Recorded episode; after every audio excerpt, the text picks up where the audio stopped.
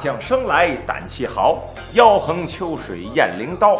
风吹驼骨山河动，电闪惊旗日月高。天上麒麟原有种，血中蝼蚁岂能逃？太平待诏归来日，朕与将军解战袍。又到了咱说书的时间了。每到这个时间，我很开心。但是上周吧，应该是遇到了一点困惑。怎么呢？我在跟一个机构谈。说把我们这节目啊做得更完整、更丰富一点，这样大伙看起来呢效果也好，啊，人家大概了解我这个意思了哈，就问我一个问题，说听书这个事儿是不是都年龄大的爱听啊？现在九零后、零零后都短视频啊，很多的 A P P 现在也是很火，这个东西是不是太老了？哎，一下就想到了什么？单田芳先生啊，田连元先生就就想到那老一辈了。我说没有啊，我说我们那视频里边，哎，高三的学生、大一的学生，哎，真的是有听过我们三年的，也有听过我们一天的，都是这么大年龄层的。我说这东西它不老啊。他说好，给你个故事，也是他们那儿的编辑自己写的这么一个小说，来个故事，我把员工都召集来。你坐那说，你看看这些年轻的小孩啊，愿意听不愿意听？哎，当然了，有九零的、九五的，最小的可能是个九七是九八，我不记得了。哎，当然也有年龄大的，有四十多岁的，然后还有一个三十多岁的，大概有个三四十人。哎，跟小茶馆差不多。当然了，那个地方就不像咱这个似的，有桌子啊，有醒目，有大褂，什么都没有。哎，就弄个小高凳，来个小桌，有点像，有点像什么小松奇谈似的，就就大概那个样，去聊这个故事。当然，运用的还是我现在说书的这些技巧。哎呀，那个嗯，年轻的朋友们呢，笑得那个开心呐。后来老板也问他们，你们觉得怎么样？哎呀，这挺好。什么时候还说呀？我们再听听啊。您看，挺好。我怎么觉得有问题呢？问题在哪儿呢？把他们喊来了，听了这一回，哎呀，不错，挺有意思的啊，跟我们想象当中老的那些说书不一样啊，或者说他们的脑海里就不知道什么叫评书，啊，这不不一样，这这挺好的这个，但是有一个问题，这是把他们喊进来听，挺好，下回说还听，但是如果你让他从网络平台上点进去，他不会点的，哎，一看这个画面，一看这个风格啊，得了啊。我那还抖音吧，所以说这个就很尴尬啊。其实说了半天，我说的是什么呢？就是受累啊。您大伙儿就多转发一下啊，然后呢，您得多捧两句啊，可能就有新的朋友收看咱这节目了。他进来之后，他也会发现，哎，挺好，哎，这就解决了咱这尴尬的问题。当然了，对于运营来讲，可能还是需要一些方法，这个再谈。总之呢。这是我觉得这门艺术形式现在一个很尴尬的地方，反正就努力吧，哈！总说这句话，能耐是假的，力气是真，好好说。哎，您呢，就是尽可能好好听，哈哈。反正您不听我也看不见啊，也不影响我，反正怎么开心怎么来。哎，今天呢，给大伙儿讲什么呢？别以为还接着那个啊，那个那个佛骨之争啊，打打过去了，打过去了。后边人妖的传说怎么回事呢？哎，总而言之吧，就是老和尚在这个五十年前呢，还小的时候，哎，走进一个丛林里啊，反正是要是咱叫它不叫偷渡，因为它它不是穿越了海啊，它是穿越了一个哎原始森林，偷渡到这泰国，哎，中间啊有这么号称一个什么美女村啊之类的吧，有这么些个故事。这个呢，咱就有时间，嗨，有时间。反正咱这大坑挖不了呢，小坑咱勤挖哈。有时间再给大家讲讲这泰国的奇闻异事。讲了不短时间的这个新故事了，咱也得讲讲这老的。哎，你说有拍黄瓜，有炖肉，咱得搭不着来。再好吃这东西，天天吃也恶心啊。所以说，咱这泰国的历险记这玩意儿，坐这儿录三年也是它。啊，这不太合适啊，不太像个节目。所以说呢，今天咱就换了，换个什么呢？传统的长篇单口相声《皮裤胡同凶宅奇案》。听这名字就熟的朋友知道是个传统，不熟的一听，哎，皮裤啊，皮裤套棉裤必定有缘故，什么缘故呢？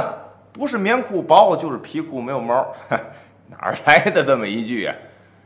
皮裤胡同凶宅奇案，它类似于什么呢？类似于这个神怪这个系列。哎，您看这说书几大类，有的呢。就是长枪袍带，哎，长枪袍带就是两军阵前啊，那个我不是太爱，啊，为什么呢？因为曾经啊没有电视，是吧？就靠嘴来描述，所以说特别夸张。两军阵前，手拿一杆长枪，七百多斤，好家伙，七百多斤呢，唰两下就把你累死了。你还大战三百回合，那呱嗒呱嗒呱嗒，砰打一下，一扭头啊。这叫一个回合，啊，三百回合，打到今天啊，没打完呢还，因为当时技术手段不够丰富，所以说只能用那种办法来描述。现在这太假，哎，另外那个还有一类叫短打，短打一般武侠的居多，这我也不是太爱，啊啊，两个山头，这山头站一白胡子老头，啊，看起来九十多岁啊。这个山头站一个新秀，一小伙子，伸出手来，哈，就一下，两人就定住，站了一天。再看那老头儿，啪，从山上摔下来了。这年轻新秀赢了，从今天开始武林盟主了啊！你怎么知道是你打死的呢？他要是猝死呢，是吧？这玩意儿你知道三高哪高是吧？低不低血糖？所以说这个也不爱。啊，所以我比较爱这神怪。你看，咱讲新书，咱讲的也都是什么盗墓啊、异闻呐，哎，这讲的都是这。这我觉得有点意思。比如说，咱早年间也有这老的书，叫什么《聊斋志异》，哎，蒲松龄先生写的，啊，都是各式各样的短篇。哎，我喜欢那个，也建议大家吧，您也可以看看。哎，您如果说我不爱看啊，我没时间看啊，那我找机会我说，哈。您您听啊，没时间看也不能听嘛，是吧？您听，我觉得挺好。虽然描写的是神怪，但是其中的寓意是讽刺当时那个时代里面发生的很多事儿和很多现象。其实《聊斋》是什么呢？《聊斋》是蒲松龄先生书房的名字，就是书房啊，装修好了，上挂块匾啊，人家那都是正大光明啊，他那《聊斋》。是他那屋子，志呢记录的意思，异呢就是奇闻异事，就是在《聊斋》里边，在我书房里面记录的这些，哎，邪门歪道的事儿啊，来去比喻，很有名。那今天咱说这皮裤胡同凶宅奇案，就有点儿蒲松龄先生这风格，哎，也是有点神鬼的色彩。故事发生在什么时候呢？发生在清末民初。看咱这咬字啊，清末民初。哎，你不能秃噜，你一秃噜，清末民初啊？为什么不能秃噜呢？观众太较真儿 哈！你一秃噜啊，这清末了，怎么明初呢？民，哎，民国发生在清末民初。发生的地点呢也不远，北京城。北京城里呢有这么一家茶馆儿，茶馆的名字叫松阴轩。松阴轩这个茶馆呢，其实不是太火。哎，有的茶馆，您看茶馆火怎么看呢？总有热水，炉子上这壶水总是开的，他总得给客人续水呀。但是这家您看，没有这么火，哎，所以您看没人续，着水就凉了吗？进了门一看炉子，知道这家火不火了。他呢，不是说常年不火，偶尔火。但是最近这段时间，背月哎，生意呢就差着了。屋也不大，楼上楼下有这么几张桌子，坐满了也就是个四五十个人。那就这么个地方，来的人也是什么样的都有，过路考取功名的这些个书生，哎，这五行八作的吧，也有提笼架鸟的，是吧？这个宫里边以前有点那个皇亲贵族似的，哎，什么样的都有。来了之后喝茶聊天有这么一天呢，来了一位老爷子，迈步一进来。小伙子抬头一看，哟，这老头不简单，怎么呢？看人看气质。您看，我要是在这朋友圈、微信呢、微博呀看照片我爱看什么照片我爱看全身的照片哎，很多人就介绍个朋友，或者都爱看那个这么大的哈，跟拍出来短视频似的那大小的，那是看五官看的真着。啊，咱 P 不 P，咱也扔在一边，这是另外一个技术手段。看整身的，你能看出气质感觉来。为什么经常有人说：“哎呀，我看见照片，呵，可以啊，长得也不错。”到时候一见面呢，确实长得就是那样，人家也没 P，但怎么看怎么这人这感觉不对呢？哎，就是没看这全身这个比较直接。这老爷子也是一样，穿着华丽。气质非凡，现今咱这社会就是这样，啊，一看嚯，这人气质好，啊？你带什么都是真的，开法拉利准是你的，你要是一看那气质跟叫花子似的，是吧？你带真的也是 A 货，啊，开法拉利也是借的，所以说人就是这么判断，所以照眼一看，小伙计呢很聪明，在早年间坐这个位置，那不是一般人。那得讲究脑子，哎，跟说书一样，得有脑子。会不会贯口一样说书，会不会唱戏一样说书。但是您但凡脑子跟不上，那说不了了哈。你说相声俩人，哪有一个给你接茬的了？这个但凡忘一句，你怎么办？你说这是，哎，都得自己接着往下走。所以说，小伙子机灵啊，一看，嚯，这老爷子不一般。哎呦，那那那里边请，里边请。让到里边来了。这老爷子呢，迈步上了二楼，找一个靠窗的一个桌子坐下了，说：“伙计，给我来碗茶。”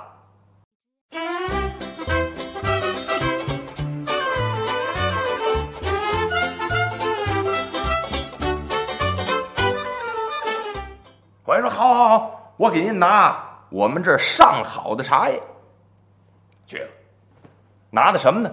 龙井，哎，明前龙井，龙井分明前明后，啊，分古前古后，啊，古与前的，古与后的，清明前清明后，拿着这个清明前的龙井，沏上小盖碗啊，往那儿一放，老爷子把盖碗端起来，打开盖儿一看，闻了一下，放回去了，这样。没法喝，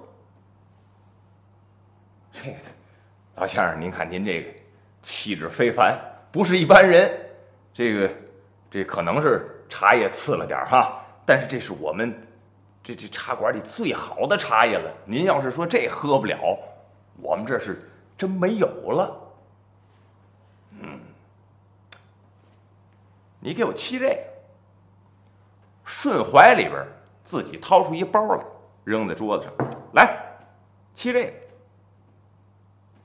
小伙计赶紧，好，好，好，好，拿走了，给人重新沏了一碗，拿上来，又放在桌子上。